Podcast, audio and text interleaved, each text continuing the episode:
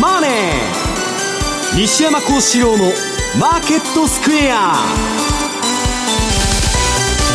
こんにちは西山幸四郎と。こんにちはマネースクエアジャパン比嘉宏と。皆さんこんにちはアシスタントの大里清です。ここからの時間はザンマネー西山幸四郎のマーケットスクエアをお送りしていきますさて西山さん、ドル円です、円高進んでおります、はい。まあ、108円割り込みましたね。まあもう PKO でずっと止めてたんですけど、はい。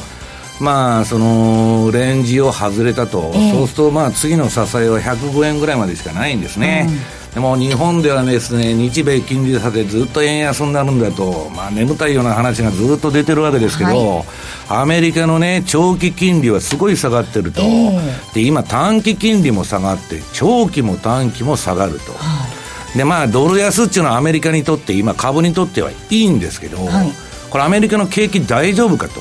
で今日まあちょっとあのアメリカの失業率の話をするんですけどねアメリカの失業率が低下中というのは株のクラッシュというのは、まあ、あのまず起こらないと言われてるんです。起こったことがない。で今ね私のまあ注目するエコノミストが言うにはアメリカの失業率はね、まあ、ここのところまあ4.3とか4.4やってるんですけど4.3でボトムをつけたと。いうことを言ってるんですね、はい、まあ、彼は非常にそういうのは当てるんですけどまあだからこれからまあその来年に向けてですねアメリカの景気拡大が99か月目に入ってると、まあ、100の手前まで来たんですけど私はそろそろアメリカのリセッションに入るんじゃないかと。いうふうに思ってるんですよね。はい。さあ比嘉さんあの、まあ、105円ぐらいまで節目らしい節目がないというお話もありました。本当ドル安がどどどと進みそうな感じですね。そうなんですよね。あの今あのまさに大沢さんがおっしゃってくれた通りでドル安なんですよ、ね、円高では決してないということなので、うん、ちょっとまずそこはあの、まあ、だからユーロもそうですね。そうですね。ユーロ高じゃなくてドル安とドルの受け皿受け皿でユーロが上がってると。まあ、なので、ここでね、本当、あと、まあ、あの神の見えざる手みたいなことも先ほど西山さんおっしゃってましたけど、あとはこれまでって割と輸入の半期末に備えてのやはり輸入企業のですねドル買いっていうのもあったんですけどもそろそろちょっと息が切れてきたのか。まあ、イベントリスクがあるっていうことで一旦引いてるのか、はい、ちょっとそこら辺がまた気になるところですしさらにはこれあの日銀の単価の108円31銭ですかね、はい、そうですね。あの企業の想定レート。それを下回ってきたことで今度輸出がですねこれまで110円の後半でずっと、まあ、あの節度ある動きをしてたのが、はい、慌ててここからですね、また仕掛けてくると一段ともう一段このドル円というのは下落する可能性もあるのかなっていう感じですね。えー、マーケットについてはこの後も西山さんと比嘉さんにたっぷりと解説をしていただきます。番組ではリスナーの皆さんからのコメント質問をお待ちしています。投資についての質問などを随時受け付けておりますのでぜひ番組ホームページのコメント欄からお寄せください。ザ・マネーはリスナーの皆さんの投資を応援していきます。それではこの後午後4時までお付き合いください。この番組はマネースクエアジャパンの提供でお送りします。になるレースが今すぐ聞ける。ラジオ日経のレース実況をナビダイヤルでお届けします。開催日のレースはライブで3ヶ月前までのレースは録音でいつでも聞けます。電話番号は0570-008460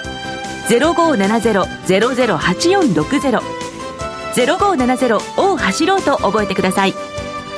情報料無料かかるのは通話料のみ。ガイダンスに従ってご利用ください。突然ですがクイズです。毎週水曜夕方4時からの番組といえばヒントは福永博之さんと津田まりなでお送りしている番組です。世界の株価で。儲けるぞ。ブー。世界の株価指数にスポットを当てインデックス投資マスターになることを目指した番組です。世界の株価で。ミリオネア？ブー。世界の株価で。資産運用。ピンポンピンポン正解。世界の株価で資産運用は毎週水曜夕方4時から放送しまになる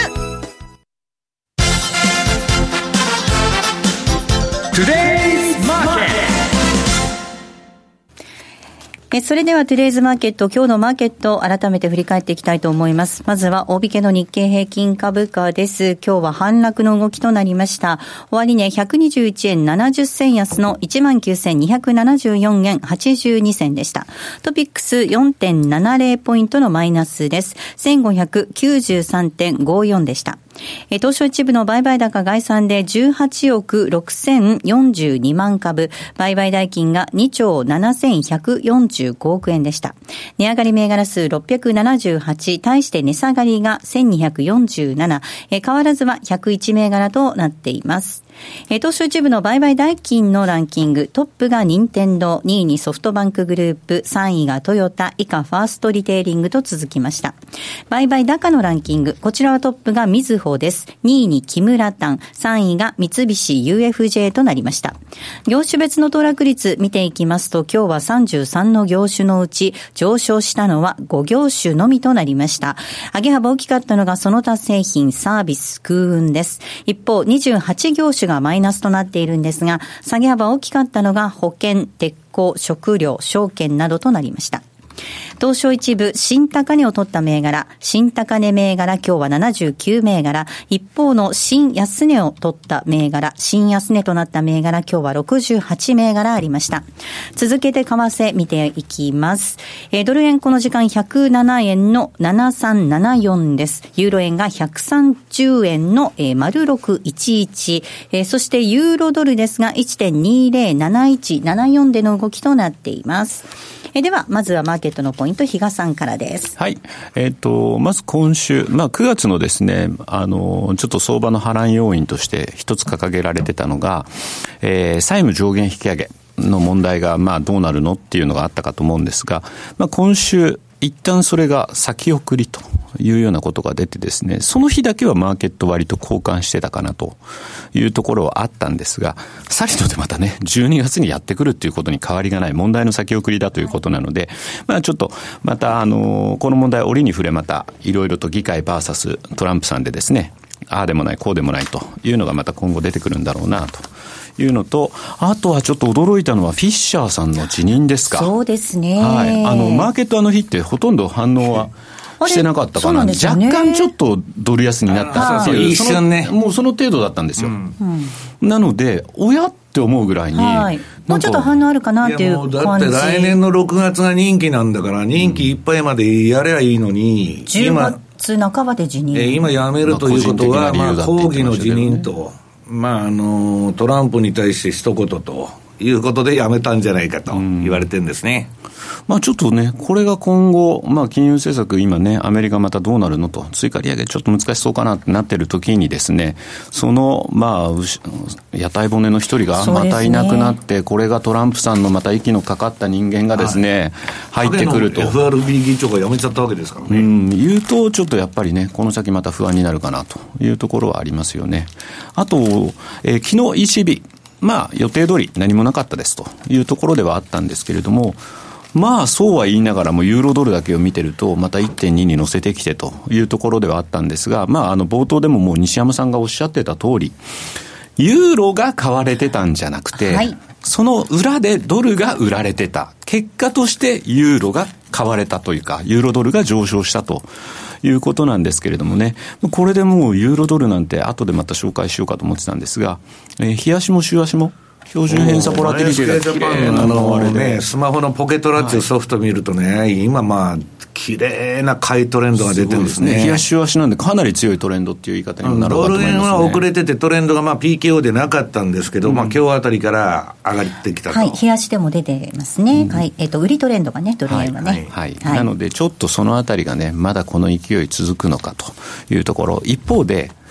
結局ドラギさん昨日ちょっとなんか歯切れ悪かったって言われてるんですけど、あの、結局通貨高が進んでしまうと。彼らの目標とするインフレからまたインフレターゲットから離れてしまうというね。景気も良くないわけですからね。そう、ドイツ、ドイツだけじゃないですか、はい、結局。しかもドイツはずっと経常収支の黒字がもう、はい、2017年も過去最大に近いというような報道もあって、えー、結局だからそこ、ただでさえ叩かれてるっていうのもあるので、まあそういった部分で。まあ、ドイツによいしょするためにね、えー、金融正常化に向かうという姿勢だけ見せてると。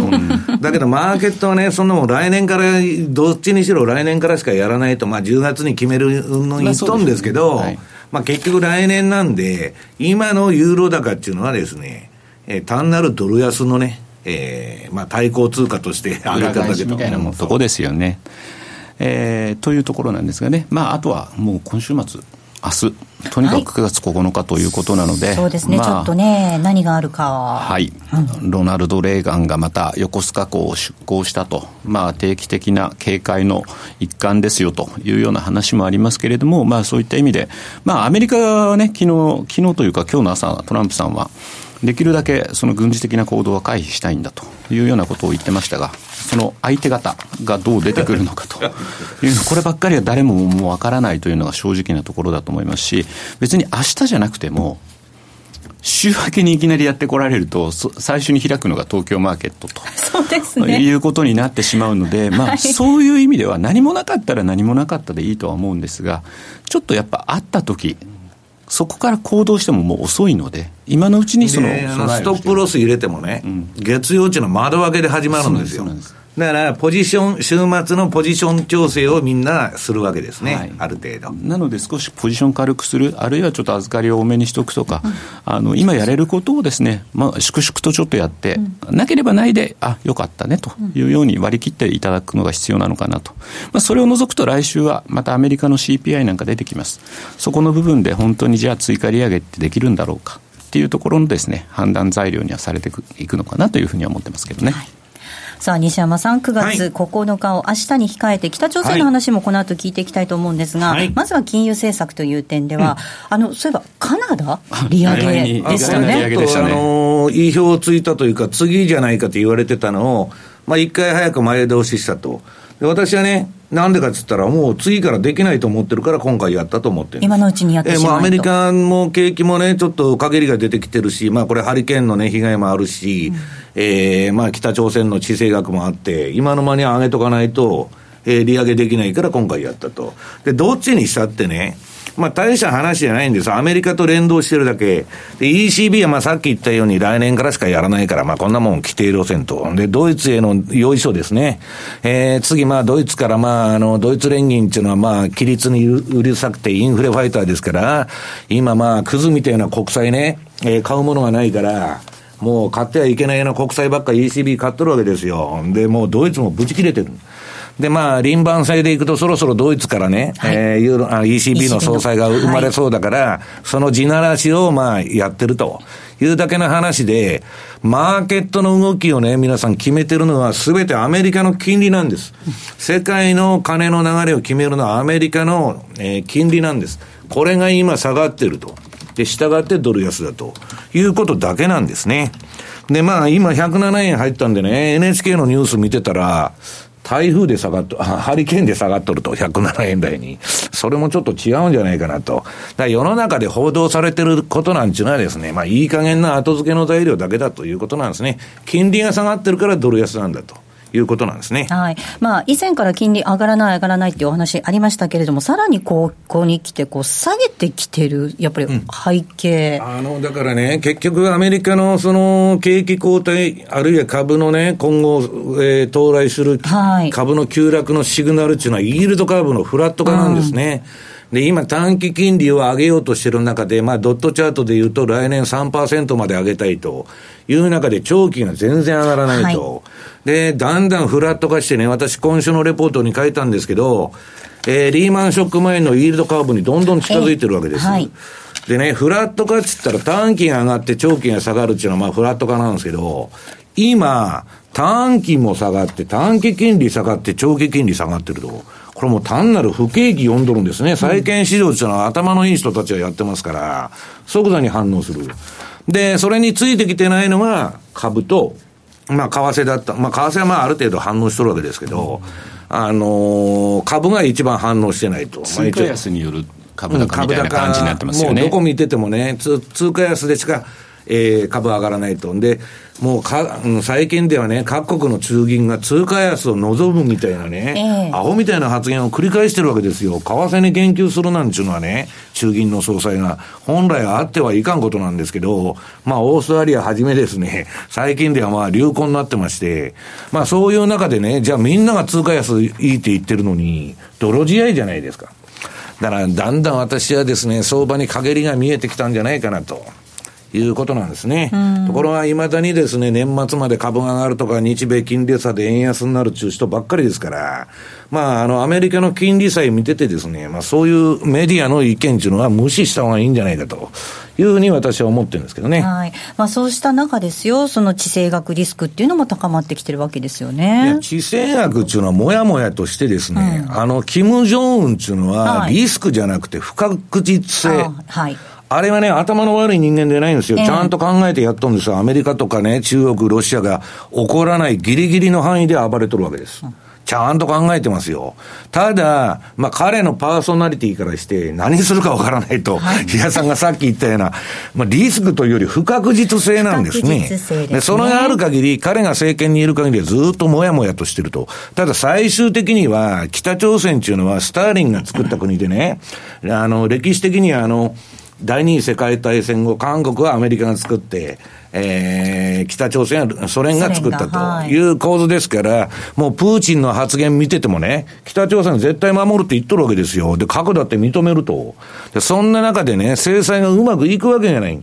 で、あの、もう、私はね、トランプがじゃあ攻めるんじゃないかと、ツイッターでね、ほざきまくってるんで、えー、やばいという人が多いんですけど、はい、それ嘘ですよ。で、あの、この前ね、あの、トランプのね、その影の大統領と言われた参謀のね、スティーブン・バノンがクビになったということで、で、バノンがクビになったんですけど、トランプの本音っていうのはバノンと一緒で、アメリカをね、普通の国に戻したいと、覇権国を辞めて、アメリカファーストだと、アメリカさえ良かったらいいんだという中でね、よその国の戦争とかそんなものにインボルブされたくないんですよ。で、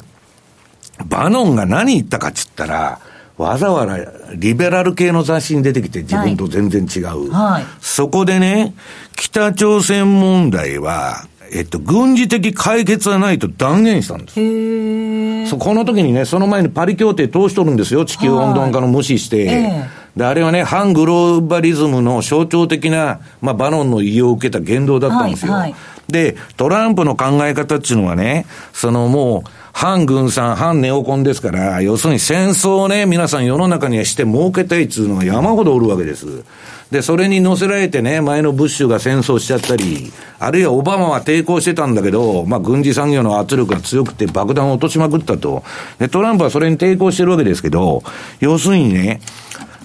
バーノンが軍事的解決はないと断言しちゃったと。これトランプの本音なんですね。で、キム・ジョンウンも、トランプは、北には手を突っ込まないということが分かってるんで、あ、その範囲内で暴れとるわけです。で、基本的には、何が現象として起きてるかちょっとね、日本と韓国が私、この番組でいつでも言ってますように、危機煽られて、どんどん、えー、兵器を買ってると。はい、えー、アメリカが儲かってるだけと、はい、トランプさんもツイートしてましたよ、はい、で中国はトランプにどうなってるんだと、お前保護者だろうって追い詰められてですね、もう何もできなくなってると。で、結局一番強いのはプーチンのロシアでね、あれはしっかりした国ですから、中国はね、今まあバブル崩壊の問題も含んでて、まあ国自体自分のところで必死なんですよ。で、比較的やっぱプーチンの政権じゃ安定してて、まあ北朝鮮守るんだと。それは私はいいとか悪いとか言ってるんじゃないんですよ。そういう構図の中で、基本的にね、じゃあ日本にミサイルが飛んでくるんじゃないかと。そんなことをしたってですね、北朝鮮は損得感情で動いてるんですから、日本にミサイルってどうするんですか？日本のね、パチンコ業者からの送金で飯食っとるような国がですね、撃つんですかというのがですね、あの私の考えなんですけどね。うん。損得感情という意味では、こう、ちょっと暴れて、少しこう、いろいろ言った方が、自分たちにとっていろんな得があるから、いや、それやってるだけだって安倍政権だってスキャンダルが出てたのをね、それでトラン北朝鮮の方にみんな目が向いてくれるし、うん、トランプだってガス抜きになってるわけですよ。えーえーね。だから、危機がある限りは、アメリカはね、韓国と日本を軍事的な支配下に置けるわけですよ。うん。そういう構図がずっと続いてるだけじゃないですか。でも、軍事的な支配下に日本と韓国も、そういうその、覇権国やめたいんじゃないんですか、アメリカ。いや、だからやめる格好なんですけど、うん、別に、その、武器買ってくれるわけだから、トランプは儲かるじゃないですか。損得感情で動いてるだけですよ、だから。えー、別に思想性があるとかそんなこと何にもなくて、はいうん、金の流れを見てたら分かるわけですよ。うん。だからね、まあ基本的には暴発する恐れは極めて少ないんですけど、はい、かといって、まあさっき言ったように北朝鮮ってよくわからん国だという部分がありましてですね、まあそれは過小評価するわけじゃ、すべきでないと、一応、その、えー、っと、この9月9日危機ということでね、はい、ねえー、あの、動いてるわけですから、それはマーケットはそういうニュースでですね、当然反応しますんで、まあ、あの、過小評価するわけでない、まあ、ポジション調整は、まあ、あの、ちゃんとしなきゃいけないんですけど、基本的にはですね、大ごとには私はならないんじゃないかなというふうに思ってるんですけどね。比嘉さん、改めてですが、明日に向けてちゃんとポジション確認しておきましょうと。はい。はいっていうところですし、あとアメリカサイドはね、あのこの番組始まる前もちょっとみんなで話してたんですが、ハリケーンが結構来てるじゃないですか。えー、で、あれがこのまんまですね、イルマがこの勢力を保ったまま、フロリダに上陸するってなると、被害総額がさっきのハービーと合わせて30兆円。というような試算も出てるようなんですね。はい、そうしたときに保険会社って支払いに備えてキャッシュを作っとかなきゃいけないじゃないですか。そうしたときに保有している債券であるとか株であるとか商品、こういったものを全部現金化する動きになってくるというところもですね、ちょっと頭の片隅に置いといた方がいいのかなっていう気がしますね。アメリカのハリケーンっていうのはね、日本の台風のイメージなんかで考えてると、えらい目に遭うわけですよ。西山さんなんか、私ね、2000年のね、初めにね、そのフロリダにすごいハリケーンが来た後、行ったことがあるんですけど、はい、私はハリケーン食らったわけじゃなくて、ええ、当然その後に入ってるんですけど、ものすごい光景でした。もうでっかい木がバンバン倒れてですね、家は吹っ飛んでるし、どうなってるんだと。で、あれもうアメリカ人っていうのは車一つでね、もうハリケーンが来るっつったらもう体一つで逃げていくわけです。そうしないと本当恐ろしい。だから、まあ、あの、ちょっとその被害のあれはわからないんですけどね。まあ、大変なことになってるなと、まあ、いろんなことが同時多発で起きてると、今日はね、えー、メキシコで地震だとか、まあ、太陽フレアの問題でね、このちょうど3時頃電磁波がおかしくなってるとかですね、まあ、いろんな不穏なあれが一斉に来てるんですけど、まあ、ちょっとですね、うん、なんとなく嫌な感じだなというのは漂ってるんですね。ここまではトゥレーズマーケットをお送りしました。杉村富夫 CD マガジンの定期購読をご存知ですか？毎月の CD マガジンはもちろん、特典として第1、第3水曜日には杉村さん執筆のレター情報をお送りします。6ヶ月コースと1年コースの2種類をご用意。単品でお求めになるより断然お得です。お申し込みお問い合わせは、電話03-3595-4730ラジオ日経通販ショップサウンロードまで。グローバルヘルスカフェ。途上国へ赴き、医療システム全体の向上を目指すグローバルヘルス。番組ではマスターの明石医師とカフェの常連客が国際医療協力を取り巻く技術革新や経済の動きなどの新しい潮流について語り合います。放送は毎月第3火曜日午後5時30分から。どうぞお楽しみに。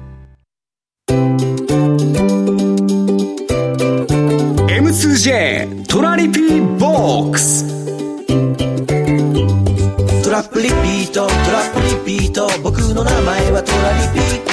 トラップリピートトラップリピートそれを略してトラリピ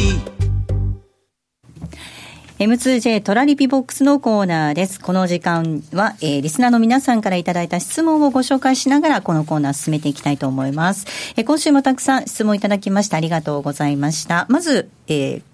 このご質問を紹介したいと思います。えー、よく番組の中でバブルの予兆について話題になっています。時期については大まかに説明していますが、どれくらいの下落が予想されるかも教えてほしいですというメールいただいています。うん、相場のね、私は基本的には、その対局観つって予想は持つんですけど、そんなもんここで止まるとかね、えー、ここで上げ止まるとか下げ止まるとかいうのは神の水を知るで、はい、それはジョージ・ソロスであってもほとんど当たらないわけです。うん、相場がこうなるように、えー、相場が見えるなんつって、そういうですね、考えに陥っちゃうと、もう大損する思い込みですね。うん、思い込みとか値頃感っていうのは相場にとって百害あって一理なしなんです。で、私は、下がるという、例えば今みたいに予想してても、実際にテクニカルで下がる方が出なかったら下がるパターンがエントリーしないわけです。合致しないとテクニカルが。だから予想でポジションを取ることは全くないわけですね。で、相場で対策なのはどこでエントリーするかと、あとどこで手締まうか。これはリグーかストップで損切りするか。この3つだけなんです。で、それをね、えー、私は基本的には相場についていくっていうのは当然順張り、高値を買ってさらに高値を売る、安値を売ってさらに安値で買い戻すと。いう素直な売買が基本なんだと。いうことを言ってるわけです。だから先ほど番組の冒頭でユーロはね、今、日足も週足も綺麗な買いトレンドが出てると、これは順張りでは乗ったらいいんです。で、ドル円も今日あたりから出てきたと、これ順張りでエントリーで、ダメだったら損切りすると。で、トレンドが出てる限りは、いくらでも儲かるわけです。で、ちょっと長めに持とうと思ったらリスクの、えー、あれは上がりますけど、週足でエントリーするとかね、そういうことをやっていったらいいということなんですね。比嘉さん、チャートに聞けっていうところですかね。そうですね。しっかり、あの、本当に、本当にだって昨日のユーロだって、あそこまで上がるっていうふうには、実は自分は思ってなかったんですね。一旦材料で尽くしになるかなと思ってたら、ああいうような状態になる。で、やっぱチャートを見たらとてもじゃないけど、じゃあ売りは入れないよねっていうのが、まさに昨日ちょうど、あの ECB の時にですね、思ってたことですね。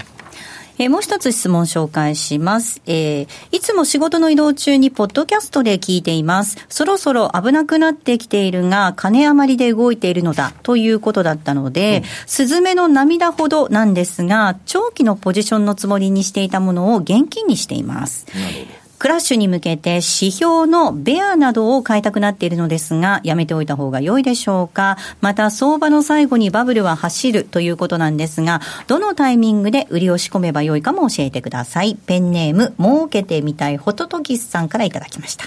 うん、相場でね、皆さん、あの、損する最大の原因っていうのは思い込みなんです。必ず株上がるとか、必ず円安になるとか、ね、あるいは円高になるとか、思い込んだらダメなんです。で、最もリスクが少ないのはね、これ短期売買なんです。こういうね、私はぼやっとした予想で売ったり買ったりは絶対しないわけです。なんとなくやばいからそろそろ売っていこうというのはないんです。テクニカル合致しないと。で、もう一つはね、その、えっ、と、保有期間が長くなればな、長くなるほどリスクっていうのを回していくんですよ。はい大沢さんみたいにね、5分に1回とか10分に1回、こちょこちょこちょこちょこやってるのが、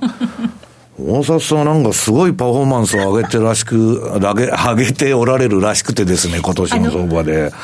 私のね、周りでもそういう人が続出してるんですよ。で、額は小さいですよ。額は小さいけど、はい、パーセンテージはね、すごいんですよ。なんじゃこらと。だからね、私はまあ、あの、相場やるとき、シャープレシオつって、この、例えば100万儲けるのにいくらリスク取ってるのかと、300万リスク取って100万儲けても全然リスクリターン比が合わないということで、シャープレシオっていうのを重視するんですけど、まあ大沢さんみたいに5分か10分に1回売買しとるとですね、そういうリスクもすごい小さいわけです。で、コツコツコツコツやってる限りは、まあストップを置く限りはですよ、な大損しないだろうと。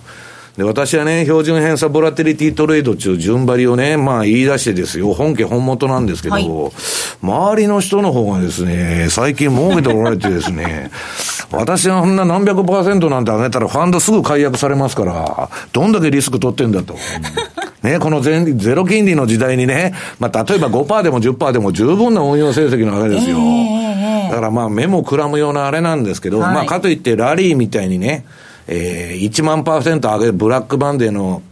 あの、本当は2万パーセント儲かってたんだけど、まあ1万パーセント年間で上げたと。で、短期売買は一つ問題ありまして、勝率の高いトレード手法を採用しないとダメだってことなんですね。はい、まあだから、私が言いたいのはね、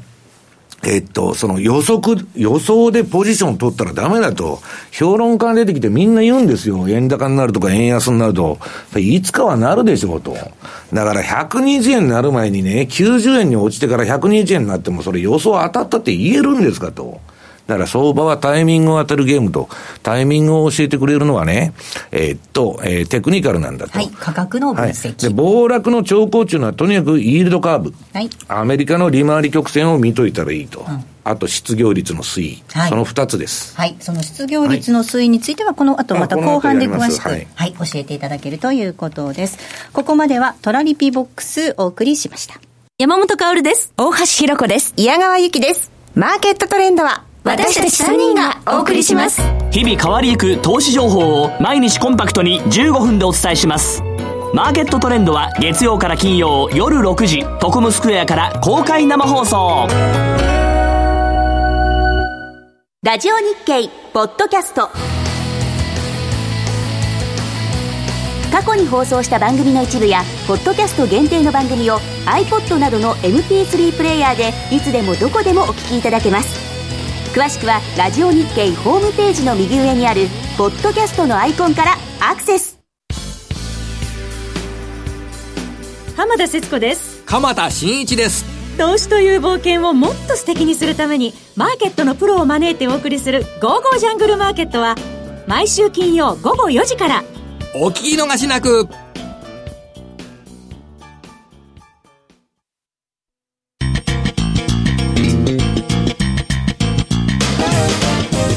西山幸四郎のマーケットスクエアさあ、このコーナーではマーケットの見方について西山さんにいろいろな角度で教えていただきます。今日のテーマです。孤立するトランプの苦戦とトランプタンブルというテーマでお話を伺っていきます。はい。これはまあ、あの、今日の番組資料にも持ってきてるんですけどね。まあ、ラリー・ウィリアムズは、まあ、彼はリベラルのあれで、まあ、どっちか言ったら反トランプなんですけどね。まあ、そんなこととは関係なしに、今年のね、年初に、今年の相場はトランプタンブルだと、トランプのね、えー転落相場が始まるんだと。で、そろそろそういう気配がしてきてるわけですね。で、私はまあ、とまあ、トランプのことについてこれからいろいろ言うんですけど、それがいいとか悪いとか言ってんじゃないし、はいトランプはこういう人なんですと。だから現象面ではこういうことが起こって、相場的にはそういう、こういう反応が起こり得るというですね、灰色の参考意見を述べてるだけなんですよ。で、えーっとね、まあ、あの、トランプちょっと、その、スティーブン・バノン、まあ、彼、まあ、ちょっと調子に乗りすぎたって言われてるんですけど、まあ、か影の大統領と言われてね、まあ、ちょっと、あの、言い過ぎたと。ただね、あの、ついこの前、あの、パリ協定をやったでしょ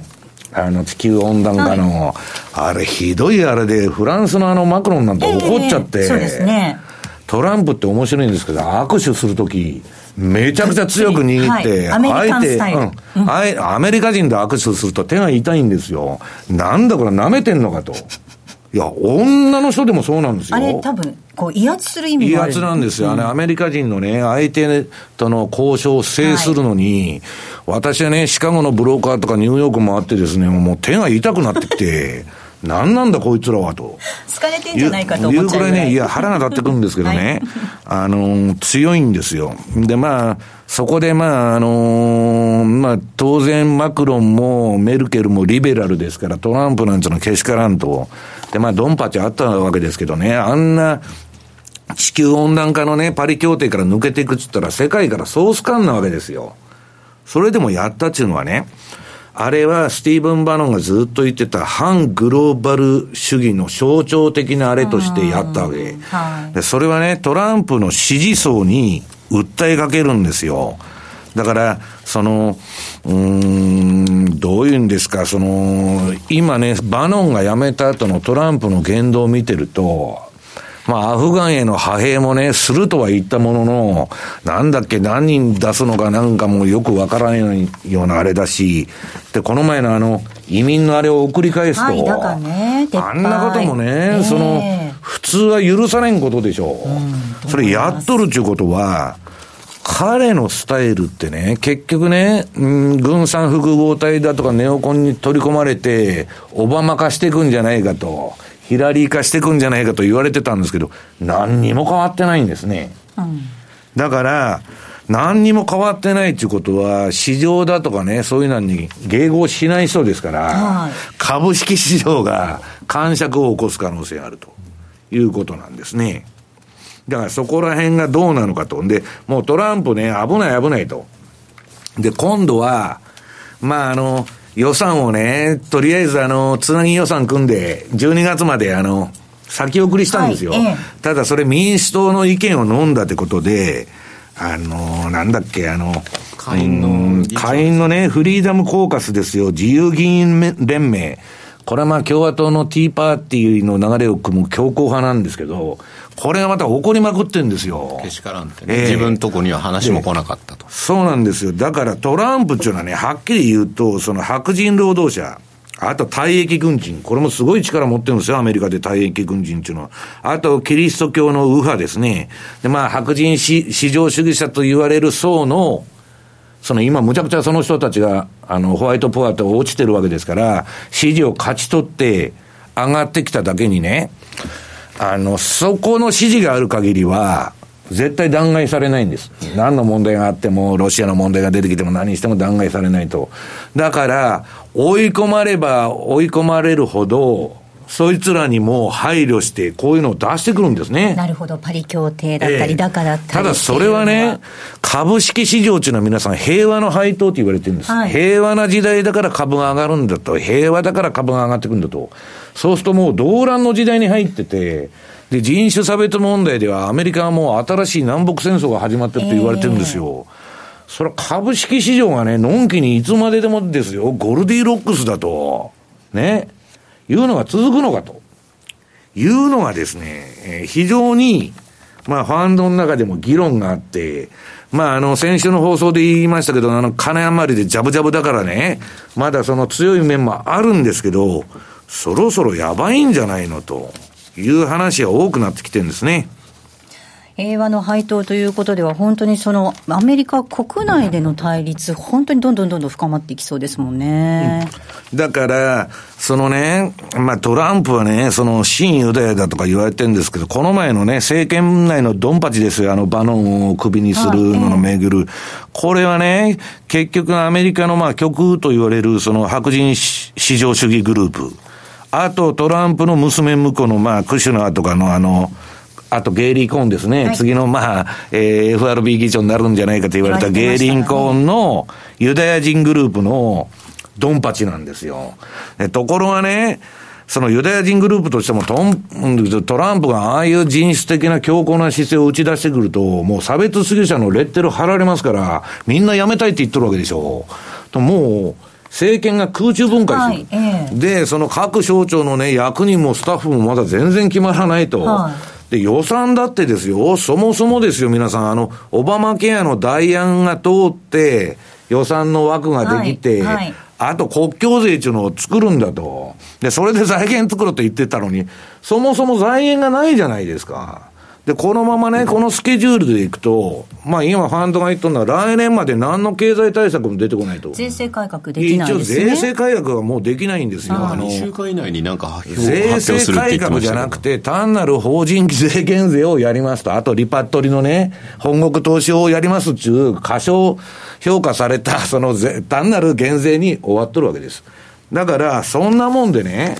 アメリカの景気大丈夫なのかと。はい。いう話になってきてるわけです。だから短期金利も長期金利も先の不景気見て下がってると。で、その結果がドル安だと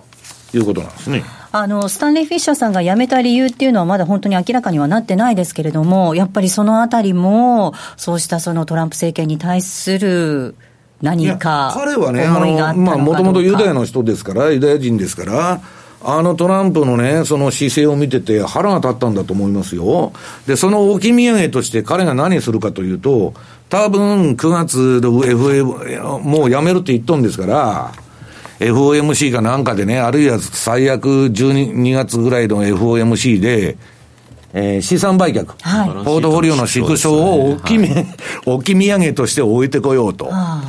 いうことでですね、金融正常化の、ええーまあまあ、方向の道筋をつけて、まあ、優待したと。ただしですね、あの、こういうね、これ、この人、影の FRB 議長って言われてた人でしょ？イエレンの、まあ、右腕で。こういう人が辞めると、ろくなことがないんですよ。昔ね、私はブラックマンデー食らった時に、何なんだこれはと。であれ、えっと、グリーンスパン就任直後だったんですよ、ブラックマンデーって。1987年だ、はい。暴落、で、その前に、任期を残してね、あの、ボルカールールのボルカーさんが急に辞めるって言い出したんですよ。で、辞めて、で、なんか、わけのわからん投資顧問業者の、あの、エコノミストの、えー、グリーンスパンに急になってですね。なんだあいつはと。えーこんなやつで大丈夫かって言ってたら、ブラックマンデーが来たっていうね、まあ、彼のせいじゃないんだけど、はいだからあんまりね、いいことじゃないなと、それも、いうですね、まあ、昔を思い出すなと、いうことになっとるんですけどね。比嘉さん、なんかちょっとやっぱりそういうその人事って重要ですよね。そうでしょうね、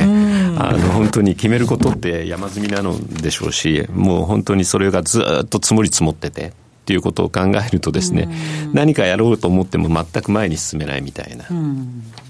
何かやろうと思っても全く前に進めないっていうだから、意味では紙面疎開の中でね、はいトランプとしては、あのーいくらツイッターでめちゃくちゃなことを吠えててもね、えー、経済対策が何も進まなくても、選挙公約に忠実なことをやってる限りは、あの、ラストベルトだとかね、はいはい、その白人至上主義者の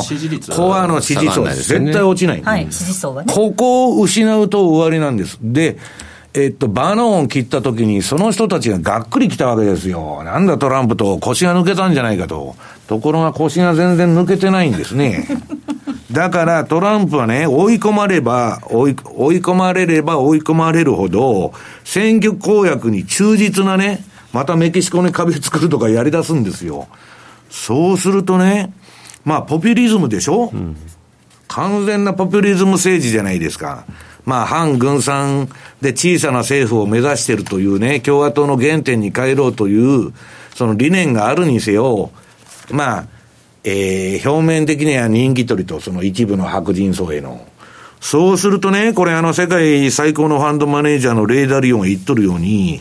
このもう、社会はね、協調よりも戦いの可能性が強くなってると。まあ、組織っていうのはね、皆さん、外からの攻撃にはむちゃくちゃ強いんですよ。外、組織が潰れるっていうのは全部内部崩壊なんですよ。アメリカは新しい内部戦争が始まってる。外から攻撃されたらまとまるでしょう、組織とか国は。ね。3億総右翼になるわけですよ、アメリカも。だけど、内部が割れちゃってるっていうことが今原因だと。で、レーダーリオもね、その辺の、ことを、ちょっとその、これは1937年、ポピュリズムがね、蔓延した世界中に似てるんだと。だから、まあ彼も弱気に転じたっつうんですけど、ちょっとなんか相場のですね、この9年間続いた、あれでおしめさえ買っとったらいいというね、循環はちょっと終わりつつあるんじゃないかなと。いうふうに私は考えてるんですけどね。それを表しているのが、地高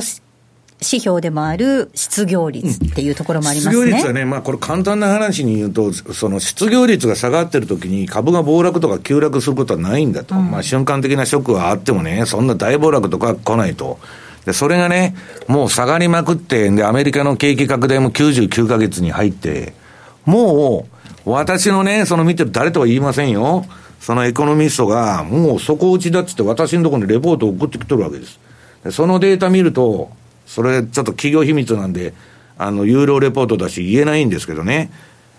あの、来年に向けてね、ちょっと失業率上がってくるんじゃないかなと。で、イールドカーブがこれで寝てくると、非常にやばいと。あとね、トランプはね、まあ、金銭的な問題で言うと、トランプの大スポンサーってマーサ財団でしょ、はいはい、あの極右思想の。はいで、まあ、ババノン、ね、バノンが連れてきたわけですよ、はい、それ。それにね、15億、日本円で15億円ほどもらってるわけですよ。で、そいつらを怒らすような政策を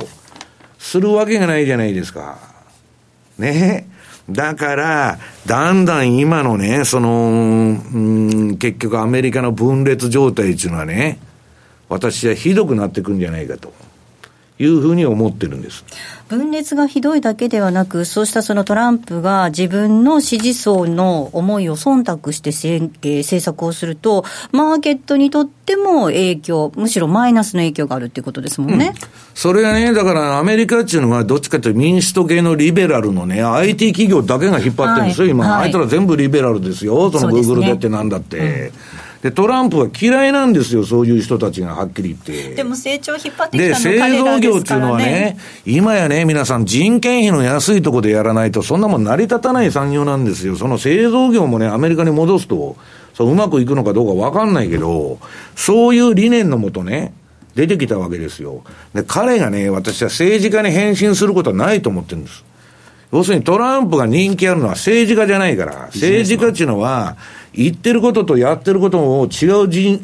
人種が政治家なんですよ。はい、そうですね。トランプは言ってること忠実にやっとるじゃないですか。で、それができないのは議会が反対してるからできないんですという構図になってるわけですよ。はい、議会のせいにするわけですよね。はい、この構図がある限り、彼は、えー、粘る可能性があると。政治家としては、てか大統領のポジションには当然自分のね、理念を、その、あれするために長く政権やりたいじゃないですか、どんな人でも。そうするとね、えー、追い詰められれば追い詰められるほど、ますますあれになってくると。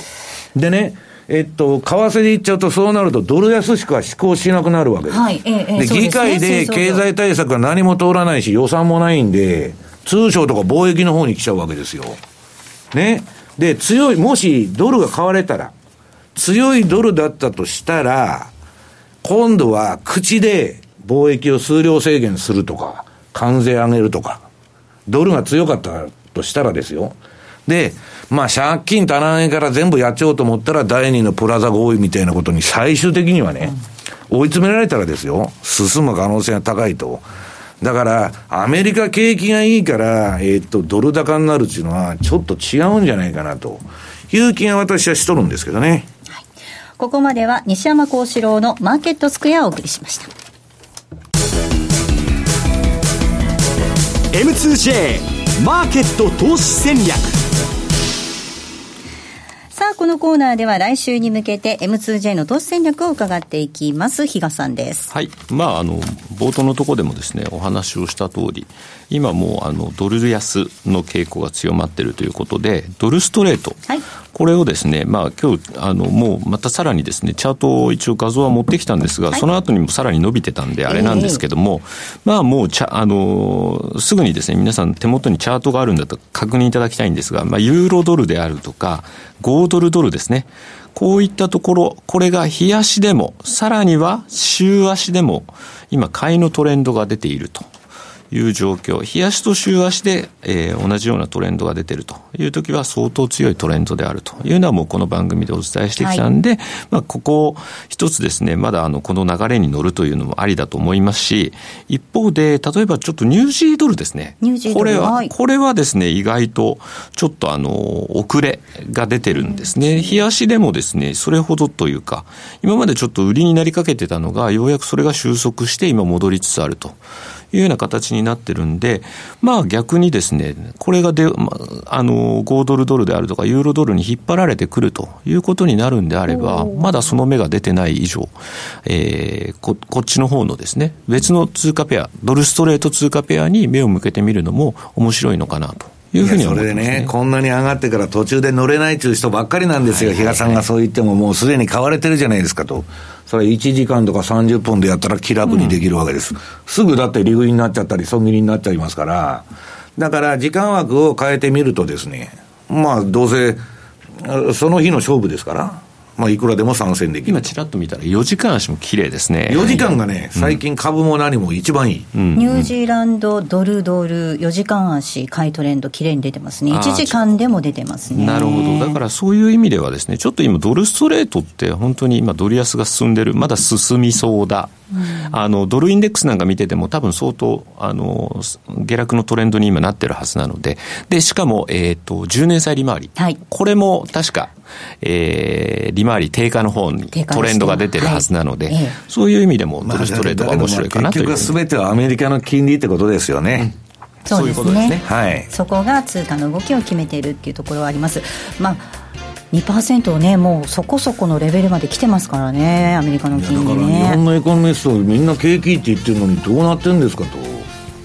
不思議ですよね。みんなアメリカ景気って、大沢さんの周りの人も言われてるわけでしょ。だからまあ私はですね、ちょっとその、そういうね、今メディアのあれよりも、その金利をとにかく見とかないとだめだと、もう余計な情報は見なくていいということを私は言いたいわけですね。はい。ここまでは投資戦略のコーナーをお届けしました。ではそろそろお別れのお時間近づいていきました。今日ここまでのお相手は西山幸四郎とマネースクエアジャパン比嘉宏と大里清でした。さようなら。この番組はマネースクエアジャパンの提供でお送りしました